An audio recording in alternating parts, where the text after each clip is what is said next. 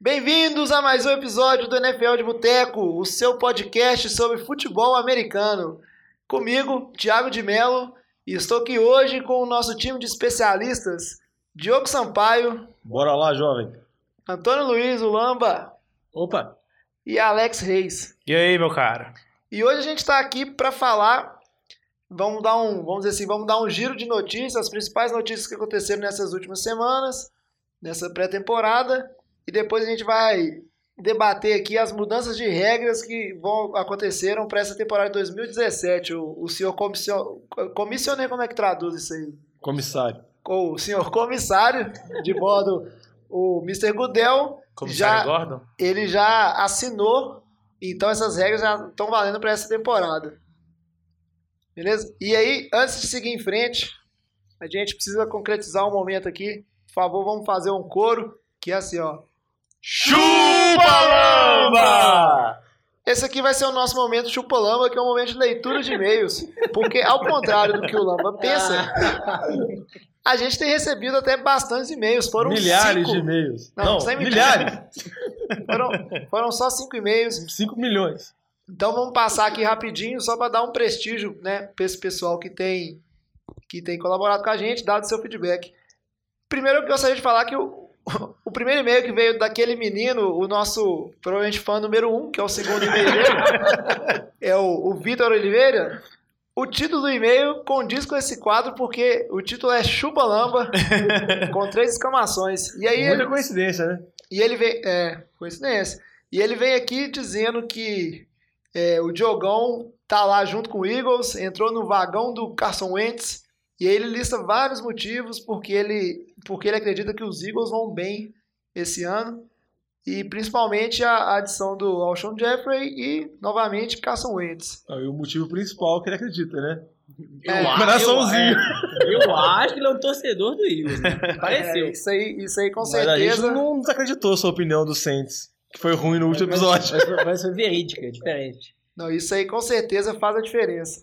Aí recebemos um e-mail aqui. Eu acredito que seja fake, porque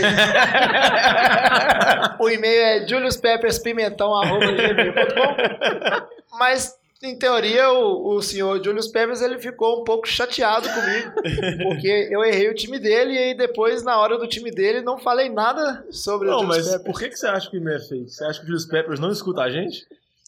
É, não sei, né? Eu posso estar chateando ele de novo, né? É, não. Eu tô tentando ajudar, mas se quer reclamação, mande e-mails. Pode mandar e-mail direcionado já. Julião Pimentão, se for você, cara, muito obrigado pelo feedback e perdão pelo vacilo. A gente também recebeu um, É bom assim que foi tanto e-mail que dá pra ler todos, né, ao vivo. Não, foram milhares, a gente selecionou os principais. a gente recebeu o e-mail do Batatinha, que é fã dos Bears, falou que realmente a temporada hum, não vai ser boa, mas seguimos com esperança, um feedback muito legal. Recebemos o e-mail do nosso ouvinte André Ribeiro, falando que ele é fã dos Patriots e que vai dar Patriots de novo. Mandou um PS aqui. Porque isso daí a gente devia mandar cair no spam, né? É, fazer do o- Patriots. A gente faz um filtro, né? O seu e-mail vem escrito Patriots, ele vai direto pro e-mail. E ele manda um PS. Eu acho que esse cara merece. A gente pode cortar da edição esse e-mail, porque eu- ele manda um PS escrito assim: 49ers no chão. Que otário. Acho que pode bloquear ele se quiser. Recebemos um e-mail muito legal do ouvinte Alan Diego. Escreveu um testaço aqui. Ele deu um feedback muito bacana, é, várias coisas que ele percebeu que podem melhorar, sugestões de, de pauta pra gente. Inclusive, uma das sugestões dele que é falar de é, calouros que agora estão indo para o seu segundo ano, vai ser o tema do nosso próximo programa. Então a gente agradece muito também o e-mail do Alan Valeu, Diego, Alan. muito bacana o feedback Valeu. que ele deu. E a gente recebeu um sexto e-mail, esse e-mail um pouco mais triste, que a gente recebeu um e-mail do SoundCloud falando que a gente esgotou o nosso limite gratuito de minutos, então agora a gente tem que desembolsar 15 doletas por mês para manter esse podcast. A gente não esperava gastar dinheiro tão cedo, né? Não, não. Mas enfim, como a gente quer produzir esse conteúdo para vocês, a Quer gente tentar vai. já fazer uma divulgação ver se consegue algum patrocínio? Ué, se tiver algum interesse, patrocinadores, coisas assim, estamos abertos. É, né? estamos abertos. dinheiro. Em Aqui, contato pelo eu vou- agora, agora eu vou fazer igual o Lamba fez. Você acha realmente que alguém vai patrocinar esse programa? Oh! Vocês estão duvidando aí, ó. Estão podemos- duvidando. Quer Julião Pimentão, você ganha muita grana, né, Fel? Você pode dar uma patrocinada aqui pra falar bem. Te garanto que você cinco comentários positivos por programa. Quem sabe a gente tem no, momento, no futuro aí um momento chupa Alex. É, a galera fica duvidando do poder dos ouvintes. E aí, se você quiser dar o feedback ou se você quiser nos patrocinar, o nosso contato é o nfldebuteco.gmail.com, boteco com U, que é a forma correta de se inscrever. E chega de demora, então Também vamos... tem a página do Facebook também, se a galera quiser dar uma compartilhada. Isso, tem a página do. Facebook, NFL de Boteco. O roster é um tapado e esquece de anunciar as mídias do, do podcast. Mas chega de enrolação, então. Atenção, Podosfera, para o top de 5 segundos. Ah, ah, quer dizer, 5 narrações míticas brasileiras.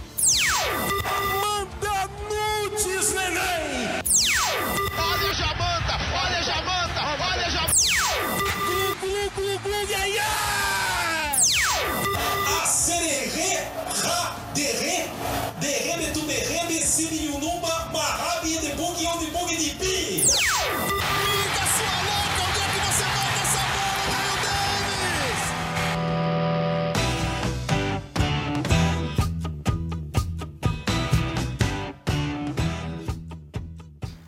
Então vamos começar. Diogão, New York Jets tá acontecendo um desmanche no, no New. York Jets. O time simplesmente acabou. O que você tem a dizer sobre isso? Não, o time, o time, vamos dizer assim, dispensou as principais figuras que ele tinha na temporada passada. Todos os principais jogadores, todos os jogadores de nome, desde Brandon Marshall, Devin Smith, Nick Mangle, Derek Decker agora por último. E vamos dizer assim, a- o elenco agora tá bem, bem, bem, teve uma queda bem considerável. É, assim, a gente tem que olhar que o Jets, é, eu não sei dizer ao fato, ao, certo, mas acho que o Lamba pode falar isso mais exato, nosso homem das estatísticas, que tem quanto tempo que o Jets não vai para playoffs? Que o Jets não consegue um resultado expressivo, é, para que Não. consegue atingir uma meta, pelo menos de playoffs. Eu acho que é um, é um grande, é um tempo, um período bem grande e pelos salários que vinham sendo pagos aos, a esses jogadores que foram dispensados, são salários expressivos, né, para o salário cap do time.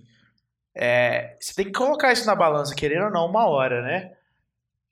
Assim, o Lambo olhou a estatística e falou. É, então, a última vez que eles foram, Alex, foi em 2010. É, Foi 2009 2010, foi 2009, os anos de, 2010. o, o anos de calor do Marcos Sanches. não sei como que ele conseguiu levar um time pros playoffs, A mas era muito boa. Foi, qual, qual foi o ano que o Max Sanches alinhou de receiver e o Corner deu um susto nele e ele fez false start? Essa cena é maravilhosa. Não, mas só perde do Bush Fumble. Mas é essa questão, o Jets, assim, eles estão querendo o primeiro pick do ano que vem, eles estão desmontando completamente o time. Só que a gente vê que a, a linha defensiva deles, eles têm uns jogadores muito bons na linha defensiva. Sheldon Richardson, Richardson Leonardo Williams.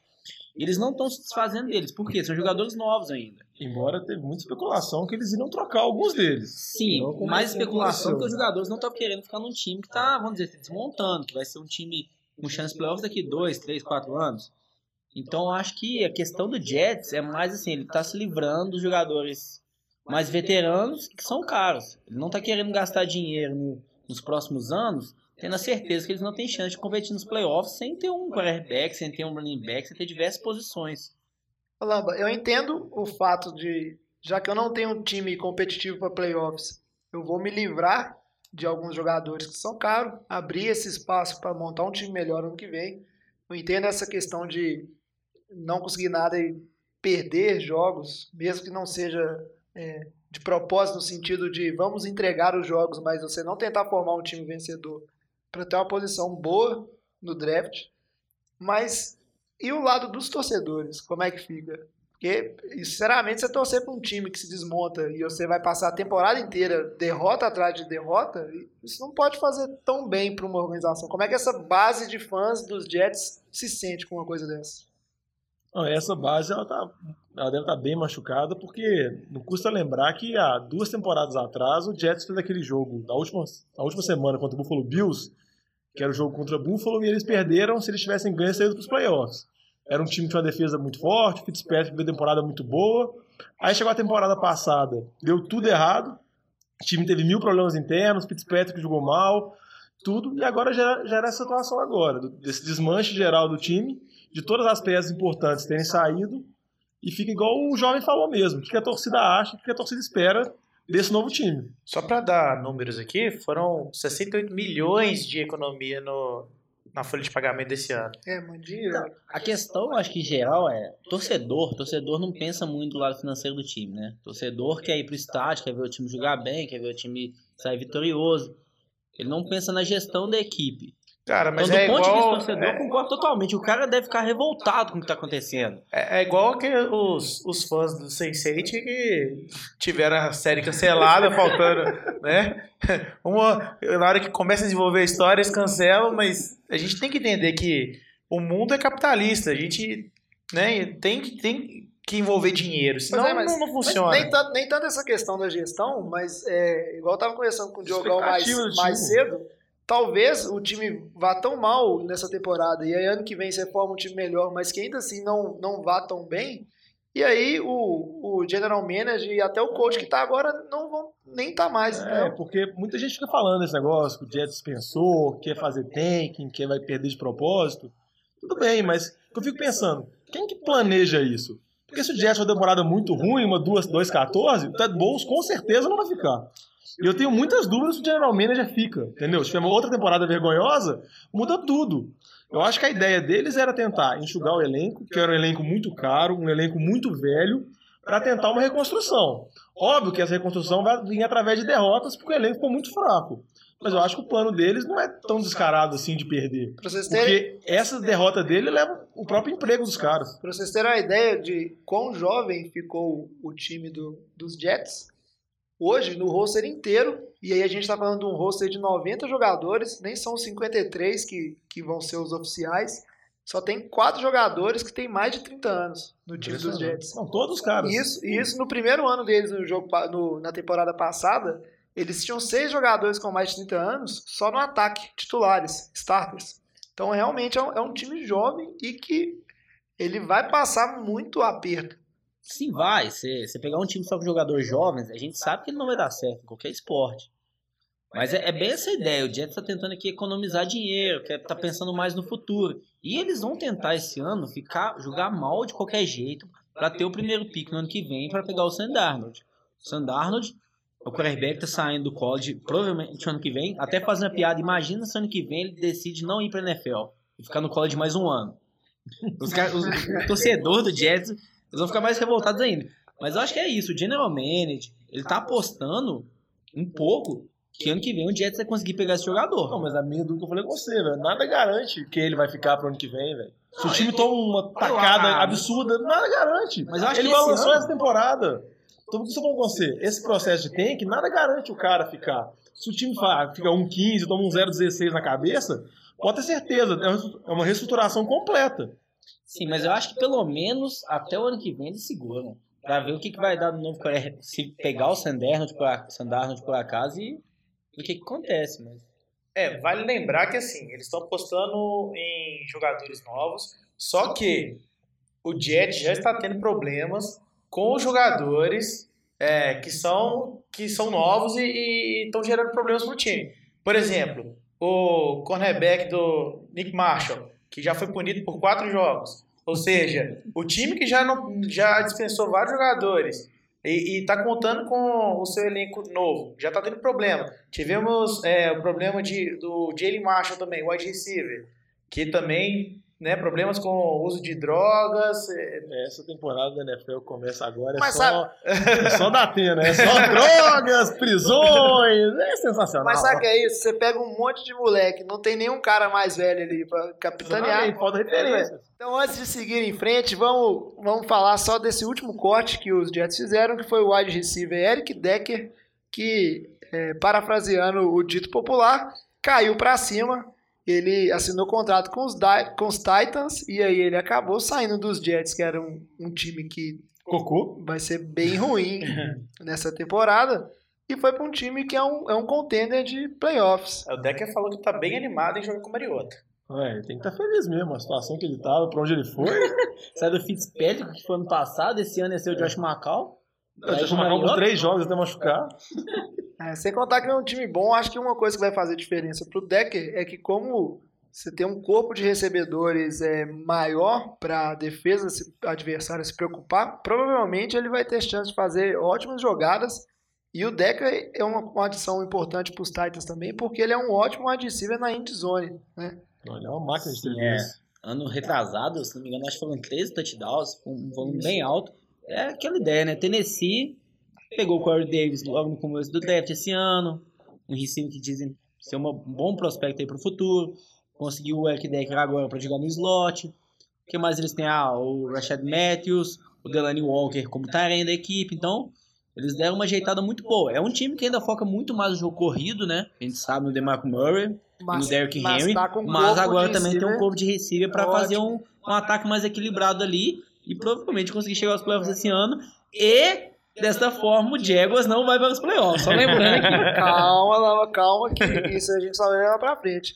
Mas assim, Jaguars quem não quem não gosta de um wide receiver veterano, confiável na end zone no seu E o- time, né? E o Decker é um dos receivers mais subestimados da liga. Porque em todas as temporadas que ele teve um bom QB, ele, todas ele teve excelentes números. Ele é um dos mais subestimados pela produção que ele já teve na liga. Mas então tá bom, seguindo em frente. Peraí, peraí, só. Eu queria comentar que. Cadê minha campainha?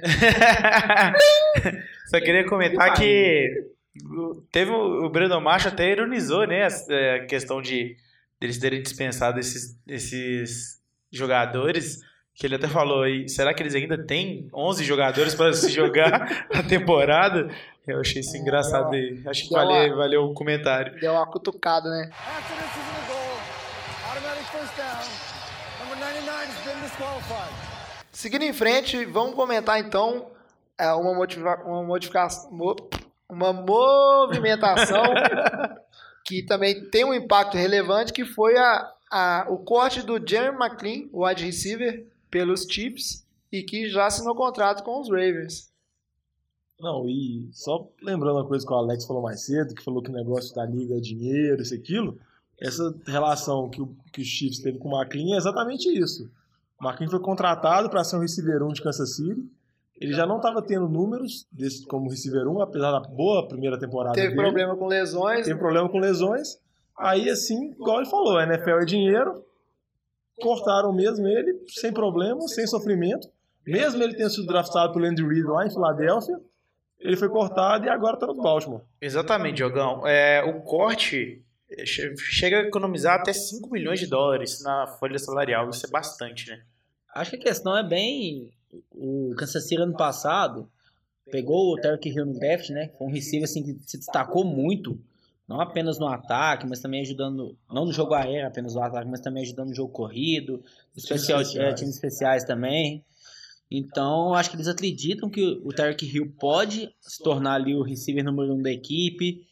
É, eles pegaram um receiver também esse ano no draft, Jehu, Chesson. Também eles esperam que às vezes um slot receiver que para os próximos anos ele pode dar alguma coisa na NFL. Tem o Travis Kelce que é o Tyrant da equipe. Então eles sentiram assim, É o, o receiver número 1 um da equipe. eles, eles sentiram assim que o McLean não era mais necessário. É, e até Considerando também o, o valor do cap, que eu acho que, se não me engano, o salário do McLean era cerca de 10 milhões. E eu acho que a notícia que deu é que ele assinou com o Ravens pela metade disso, quase. Não, Então, ele assinou um contrato de. 12 é, milhões. ele assinou um contrato de 12 milhões em 12 dois milhões, anos. dois anos, Isso. que é mais ou menos a metade de 10 milhões de um ano. Mas eu, eu acho também que um. Bom que engenheiro formal aqui não fazer conta certa, viu? Eu não, eu não sou bom com números. O Não, mas no, no, no, no Chiefs ele tinha um contrato de 12 milhões, sendo que 7 garantidos. Ah, é, mas eu não comento contrato da NFL porque eu nunca sei o que é garantido, o que não é garantido, o que é semi-garantido. Tudo é muita confusão. É, é sério, inclusive, uma coisa que ele, ele encontrou em, em Baltimore que ele não tinha em Kansas foi um suplemento vitalício de torta de caranguejo. Essa história é muito boa. tá Porque um, um comerciante, um estabelecimento que eu não sei o nome, mas que é especialista em torta de caranguejos, mandou no Twitter que se o, o McLean viesse, ele teria torta de caranguejo free enquanto o contrato durasse. E o McLean, apesar de ter visto no Twitter, palavras dele mesmo, ele não se manifestou porque ele estava esperando condições melhores. E aí o, o cara da loja mandou assim, ó, é pelo resto da vida torta de caranguejo aqui, ó, pra sempre. E aí, quando o McLean assinou, ele retuitou o tweet da loja e falou assim: ó, estou chegando aí pra torta. É, acho que a principal questão do McLean é o tanto que ele vai conseguir ajudar o time de Baltimore, né? O time que nos últimos dois anos foi o time que mais passou a bola na NFL. Os receivers do time do ano passado, que são os mesmos, eram os mesmos para esse ano, até a chegada do McLean, eram apenas o Mike Wallace, que já é um receiver, vamos dizer, está se tornando velho já. Sempre tem temporadas regulares na NFL, mas nada excepcional. O Richard Perman, que é um mais novo, que eles têm alguma esperança, mas sempre vive machucado. Então, Eterna promessa. é, eterna promessa, que nunca vai dar nada. Então, assim, acho que a chegada do McLean foi ótima pro Ravens. Inclusive, ele é tão promessa que ele aceitou trocar de número, né? Ele nem firmou o número.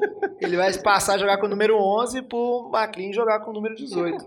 Que é o número dele no. Era o número deles nos Eagles, né? Se não e, na verdade, o melhor receiver que o Lamo não falou aí de Baltimore era o Steve Smith, que aposentou com 50 anos quase É. nas costas e era, dizer Isso, assim, e, e eu, tradicionalmente a gente vê que o, o time dos Ravens ele costuma pegar receivers veteranos e, e fazer esses caras renderem bem. Eles fizeram isso com, como o próprio Diogão mencionou, com o Steve Smith. Eles fizeram isso com o Akon com Bolden. Bolden também. Então pode ser que dê certo e Joe Flacco fica feliz em ter É, mais uma o- arma pro jogo de passe dele. O pessoal até brinca que essa é a maneira de operar do Oz Nilson lá, que é o general manager de Baltimore, que geralmente ele foca em draft muito em defesa e às vezes em linha. E esses receivers, assim, geralmente ele busca receivers mais veteranos. Eles, é raro a situação, por exemplo, do Perryman lá, que eles draftaram há duas, três temporadas para ser o. É. E o, e o McLean, me corrijam se eu estiver errado, ele é um receiver de velocidade, ele é um receiver que estica o campo, certo? Ele faz rotas profundas. E a gente sabe que Kansas com o Alex Smith não faz parte muito do plano de jogo passes longos. Não mesmo. Então, vamos dizer assim, né? Nem médios. Tal- tal- tipo assim, Talvez tal- curtos. Talvez o fato dele não ter rendido, o- talvez o fato dele não ter rendido bem também em Kansas pode ter sido você ter um plano de jogo que não valoriza ele. E em no Ravens você tem um Joe Flacco que a gente sabe que tem um bracinho de cavalo, né? Se lança muito longe. Sim, se a gente pegar o McLean nas duas últimas temporadas, que foi aquele que jogou em Kansas City, a média dele foi as duas médias mais baixas da carreira dele de jardas por recepção. E, mas ainda assim, no ano retrasado, ele teve mais de mil jardas numa temporada. Então, mesmo com a limitação do Alex Smith, ele teve uma temporada boa em 2015, só que em 2016, devido à lesão, ele jogou lesionado boa parte da temporada, jogou ao todo apenas dois jogos, ele teve uma temporada bem fraca. Mas é igual o João falou. A gente pega a época do McLean no Eagles, ele era outro jogador, né? A média dele era muito maior. O último ano dele no Eagles, ele teve que mais de 1.300 jardas, 10 touchdowns, foi a melhor temporada dele na carreira. Só que, aquela ideia, o McLean agora tá com 29 anos, voltando da temporada que ele mais se lesionou na NFL. Então é ver também se ele vai conseguir conseguir voltar àquela época do Eagles, né? É, comparar as mil jardas de 2015 contra as 530 de 2016 é bem é é um rendimento bem, bem baixo, né? Bem inferior. Mas, na, igual o Lamo falou, nessa primeira temporada dele das mil jardas, acho que foi a primeira vez que o Alex Smith teve um receiver com mais de mil jardas, que não é muito costume dele, do tipo de jogo. Mas o McLean foi muito bem. Mas, como a gente já disse, a NFL muitas vezes é dinheiro. Ele era pago para ser um receiver 1, para ser um diferencial. E os caras viram que esse dinheiro já não valia a pena mais. E ele está em Baltimore agora para tentar, vamos dizer assim, ser um jogador de habilidade do ataque de Baltimore. É, só Baltimore, a gente tem aí é, alguns receivers, né, que já estão ocupando esse, esse slot de, de receiver 1. Acaba que ele pega um, um slot de receiver 2 aí, no caso, né? Mas que vem pra completar bem. É, eu acho que ele vai Sei. entrar para disputar lá. E eu acho que a, a principal necessidade de Baltimore era tanto no corpo de receiver quanto no running back ter, vamos dizer assim, jogadores skill players, jogadores que pudessem ser uma diferença, jogadores que pudessem fazer jogadas diferentes. Eu acho que a esperança deles com o McLean é essa. E feliz os torcedores de Baltimore que tem mais uma arma ofensiva, sendo que acho que a principal arma deles ultimamente é, é o Justin Tucker, né? Que é o que É esse daí, é, mas realmente. Se Baltimore conseguir manter uma média ali de. Passou dali de 50 jardas, é field de gol. Os 9 field goals por jogo, 7 pontos. Só a defesa segurar. dá lá os é playoffs. boa. A defesa é Então, boa boa. defesa, quem sabe? Seguindo em frente, After this is the goal. Automatic first down. Number 99 has been disqualified.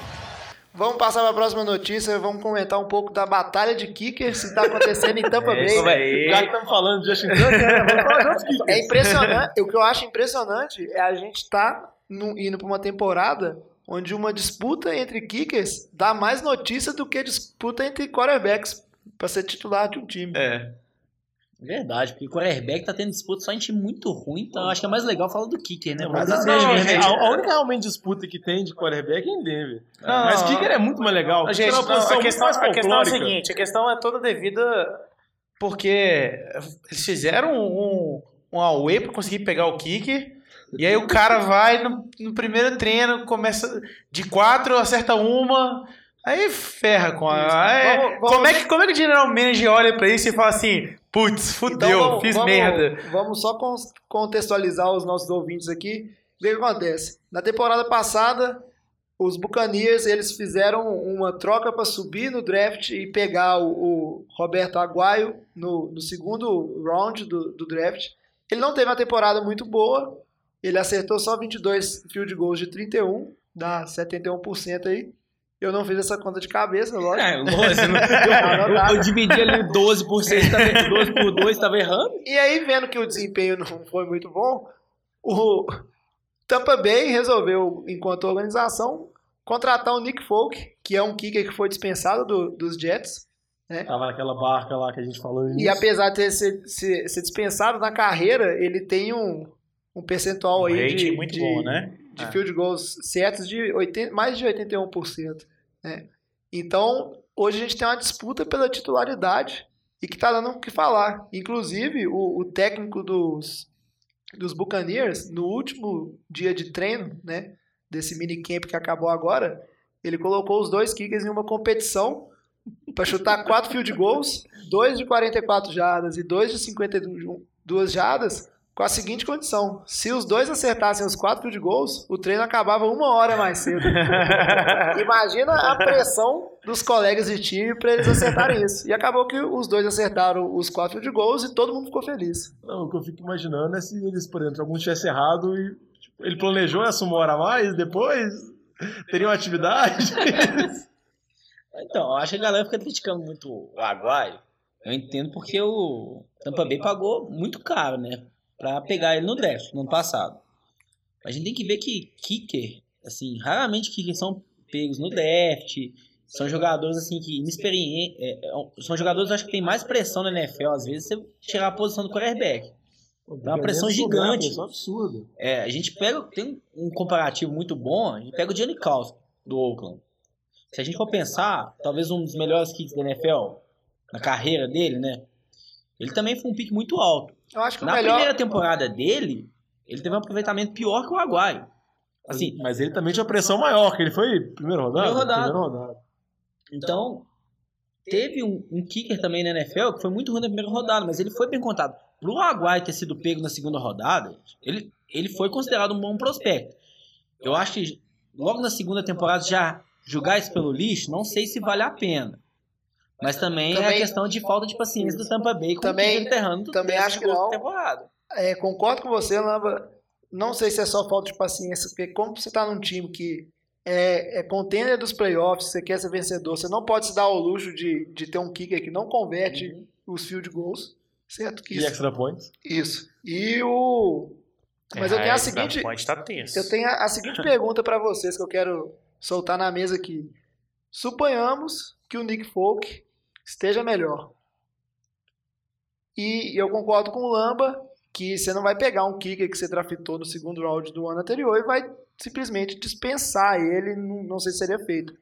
Então o Tampa Bay corre o sério risco de ir com dois kickers no roster para temporada. Ah, Eu acho que não, eu acho que eles mandam ele embora. É, o salário de kicker na NFL, comparado com os outros jogadores, é muito baixo.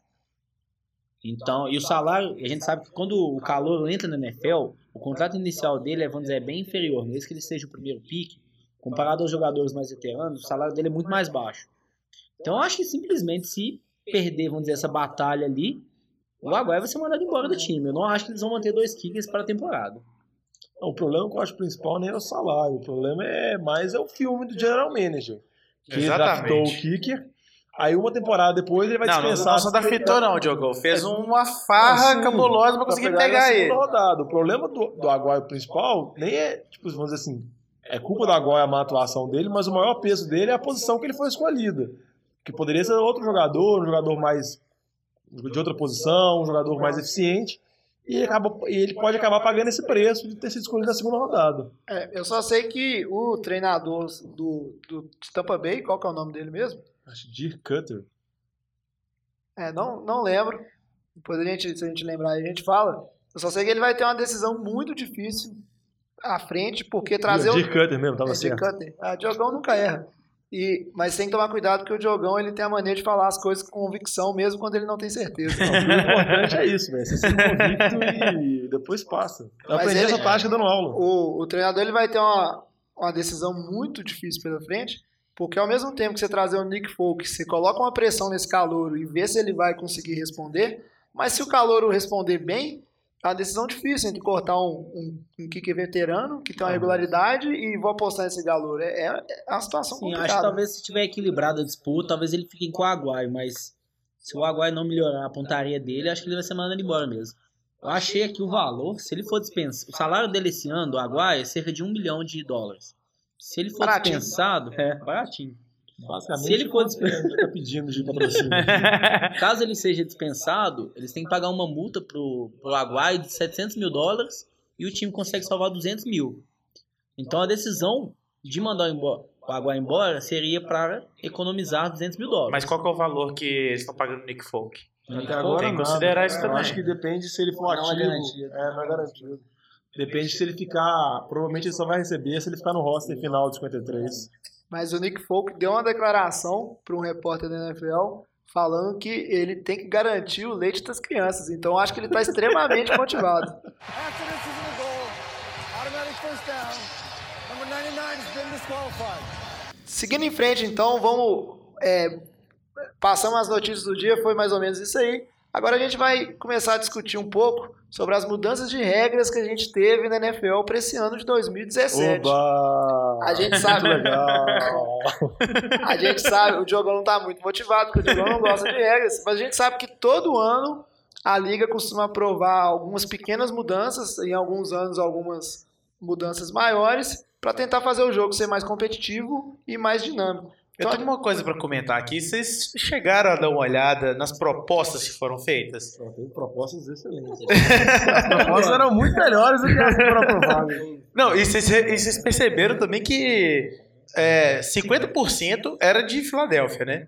É, até, até igual o Alex falando aqui, pra quem não sabe, na, na NFL, acho que todo ano, né, antes do começo da temporada, a NFL abre para os times proporem mudanças nas regras. Assim, qualquer time da NFL pode chegar lá e propor as mudanças. Assim, um time pode decidir não propor nenhuma mudança, o outro propor quantas ele quiser. Então, por isso que é meio aberto. Aí assim. Filadélfia exagera e Não, e as, 50%. E, a- e as propostas podem ser tanto de mudança de regra, que a gente vai discutir agora, como ter, acho que se não me engano, tem a proposta de, naquele jogo de quinta-feira, acabar com aqueles uniformes todos mono, de uma cor só, voltar aos uniformes normais. Tem proposta pra tudo quanto é tipo. Tem tudo quanto é tipo de proposta. Aqui a gente vai focar só no. Mas que foram Nas aprovadas que foram pela NFL. aprovadas. Relevantes, né? Porque ler todas as propostas, essa é muita diversão, só no podcast. Isso. E a gente não quer entediar os nossos ouvintes. Então vamos começar. Uma das primeiras mudanças, e é uma que eu acho que a gente vai. Vai ser, vai ser mais perceptível nessa temporada é que a NFL, num esforço de é, deixar de ter o rótulo de No Fun League, ela resolveu relaxar a regra de comemorações e agora é permitido a seguinte coisa: você pode ter celebrações em grupos, não sei porque isso era proibido. Vamos voltar à época Neymar no Santos de dancinhas. Tome dancinhas. vão ser dancinhas de grupo. Agora ela permite de novo você usar a bola como um, um tipo de suporte à comemoração. Então você pode. Subir em cima dela? Não, é, o Lama sempre criticando meu vocabulário. É como, como um artefato para sua comemoração. Então você pode embalar o neném, você pode jogar golfe com a bola, você pode fazer o que você quiser. Jogar golfe? Como que vai, qual, que, que vai ser o taco? O pillow que fica no canto da endzone, Ah, tá igual liberado também usar o pillow? tá liberado usar o pillow, igual o, o Terrell Owens fez quando jogava no Cincinnati. Já que Será você que chupa. Será que a gente vai ter um Bebeto aí esse ano? Uai, não sei, né? Eu acho que depende do Bebeto jogador. Celebration Não, não, se, se, se o 94. Cromartin interceptar alguém, meter um TD, a chance de ser um Bebeto é enorme. Pra quem não sabe, o Dromart é um jogador da NFL que tem quantos filhos? Uns, Ah, uns 18? É muito, é tipo o Catra deles. E a terceira mudança que foi aprovada foi você ir para o chão celebrar. E aí, A gente fica pensando, por que era proibido isso? não, e o pior, e o pior da regra é o seguinte, se por algum motivo você já está no chão, porque você fez uma recepção e você caiu, etc, você pode celebrar no chão, mas se você fez o TD em pé, você não pode ir pro chão. Não pode? Agora pode. Agora pode. Ah! E aí a gente entende por que, que eles falam que são a- é a No Fun League. Não, porque imagina um jogador, o cara mete um TD, ele tem que pensar em todas essas considerações antes de comemorar. É muito absurdo. É, porque assim, a penalidade de 15 jadas. É, que já vai ser um touchback, e agora vai ser outro touchback. E, aí, e ainda, dependendo, eles ainda tomavam multa ainda, o jogador. É, depende da comemoração. É, é, for Assim, é a, a- a liga, a liga continua ainda com, com esse fato de que é, é, comemorações ofensivas serão, não serão penalizadas com as 15 jadas, mas o jogador ainda assim pagará uma multa. O que vai, o que vai continuar, o, o, é, continua proibido, são coisas do tipo. Você não pode encenar nada que lembre uma arma, então isso não está proibido. O E não- de arma lá é liberadaço, mas Mas É, encenar na é NFL não. não pode. É, Você também não pode fazer nada que atrase o começo de jogo, então você não pode ficar tempo demais comemorando. E E as dancinhas? As dancinhas estão liberadas, mas não pode ser nada muito sensual. Leia-se, não vale sarrada. Não pode assar sarrada no ar? Não, se, A se, Sassá, comemoração clássica de Sassá? se o Sassá do Botafogo jogasse na NFL, ele ia tomar multa todo jogo. Não, você tava lá no Cruzeiro, então a É, gente não fala mais veio- dele. é, foi pro Cruzeiro, né? Então tá bom. Aí seguindo a próxima, a próxima regra aqui, que teve um impacto grande, que a gente gostaria de comentar. Não, é só um avisar um negócio. O jovem tá com papel de regra ali, tá grande pra caralho. Se ele for ler tudo, não, acho que daqui a umas duas horas termina o programa? Não, a gente vai terminar daqui a pouquinho. Mas aí, é, uma das coisas que modificaram para essa temporada é que agora, né, é, o, o, vamos dizer assim, o cut down do elenco, né, quando você tem que cortar os seus jogadores e reduzir o seu elenco de 90 para 53, antigamente ele era feito aos poucos, então a gente via o time é, cortando vários jogadores ao longo dos jogos de pré-season, e agora ele passa a ser feito um, de uma vez só, dois dias após o último jogo da pré-temporada. Então, dois dias após o último jogo, a gente vai ter um corte de um time de 90 para 53. Não, eu acho que o principal impacto disso é que vai tornar muito mais difícil alguns setoristas da NFL que eles lançavam notícias tipo semanais em cada corte, tipo assim, ó, Tim Tebow passou o primeiro corte, será que ele vai conseguir chegar no primeiro dia? Ó, Tim Tebow passou o segundo corte, onde todo mundo sabia que ele ia ser cortado em algum momento, mas saía notícia semana por semana de atualizações desses cortes. É, Pô, pra, e agora? Como é que a gente vai fazer, hein? é, pra A gente gente. vai ter que improvisar e falar sobre outros assuntos. É, a gente vai, a gente vai ficar sem conteúdo para falar no podcast. E eu acho que pro O torcedor. conteúdo do podcast é ser o octagésimo jogador cortado por um time? Na falta, né, Lão? Agora, o, acho que o principal impacto que vai ter pra gente que gosta de assistir NFL é porque você tinha uma tendência a ter mais tempo dos jogadores titulares à medida que iam passando os jogos de- de pré-temporada que são chatos pra caramba. E agora, como, como você vai ter um roster de 90, o que vai acontecer é que no último jogo o cara ainda vai ter tipo, um drive de titulares e Se bobear, nem isso. Então a gente tende a ter jogos de pré-temporada ainda piores do que eles costumam ser. Não, mas a seca é tão grande que eles, aí- eles ficam menos suportáveis, mas mesmo assim é difícil, viu? Sério mesmo, é sofrível. Uma outra mudança, e essa aí é, afetou mais, é que decidiram por encurtar o overtime. Agora o overtime dos jogos de temporada regular vai ter apenas 10 minutos. E o que vocês acham disso aí? Ou então, eu vi uma. Eu li uma reportagem, um cara, né, falando. Dando a seguinte opinião. Que a princípio ele tinha achado ruim, porque afinal é menos tempo de jogo.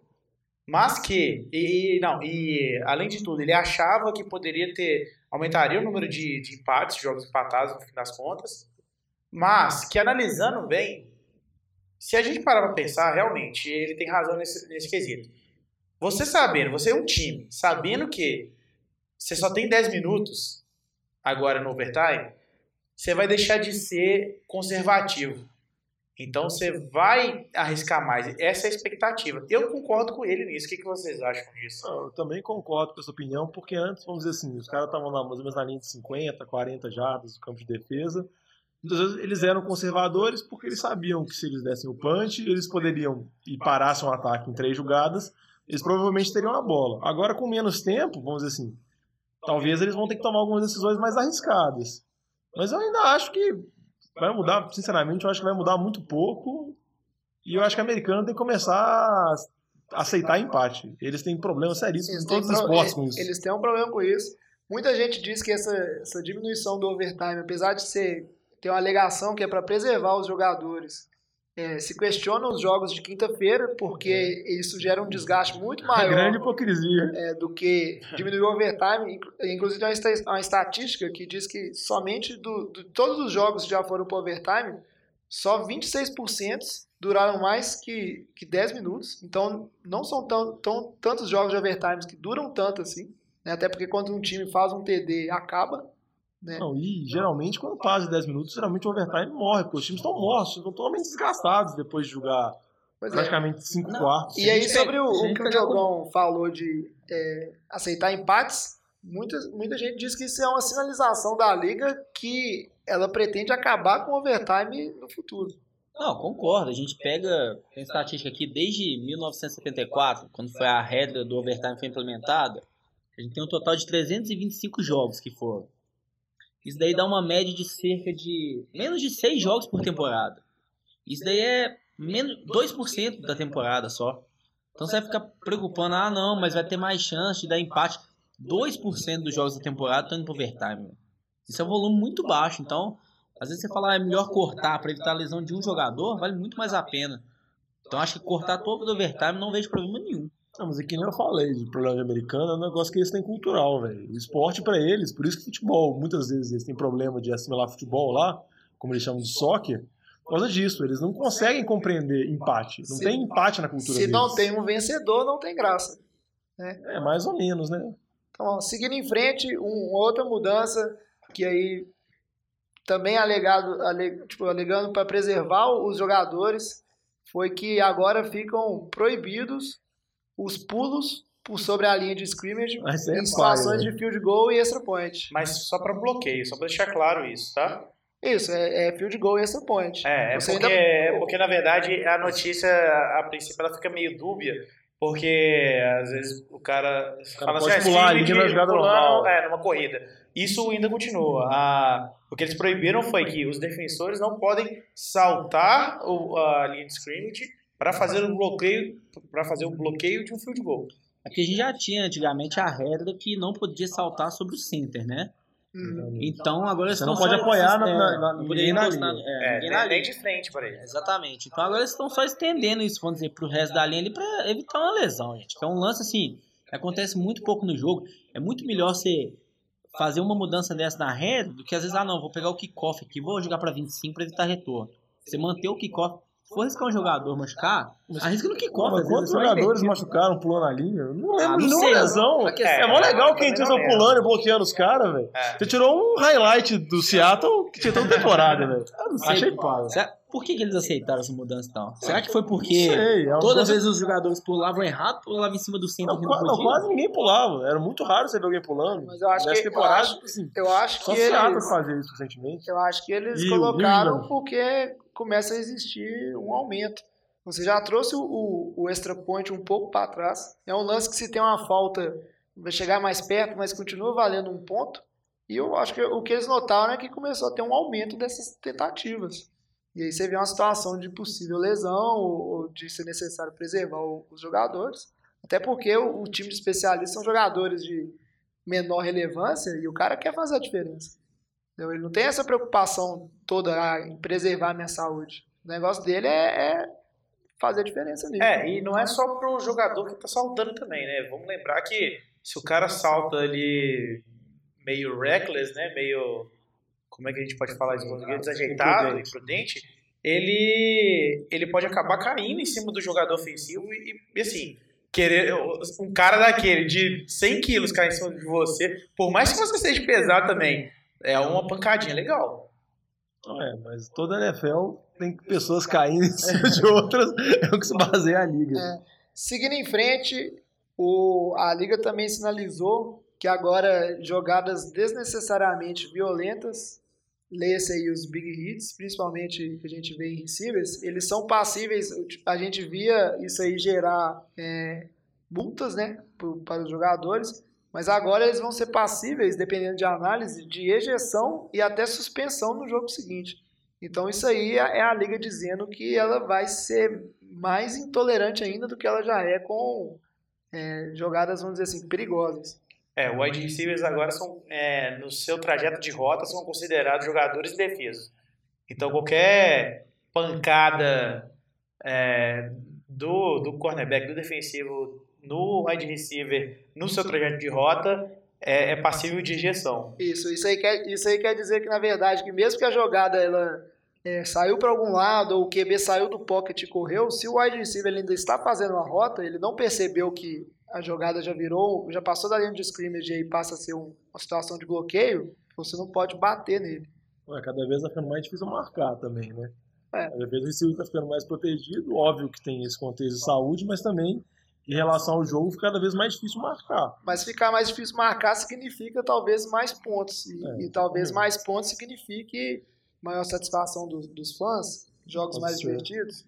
Então, Mas daí quando você falou dessas punições, a única coisa que me veio à cabeça é o linebacker de Cincinnati, o Burfict, que ele tem que ficar atento, porque ele gosta também de umas pancadas no joelho, uma- algumas pancadas em regiões mais perigosas.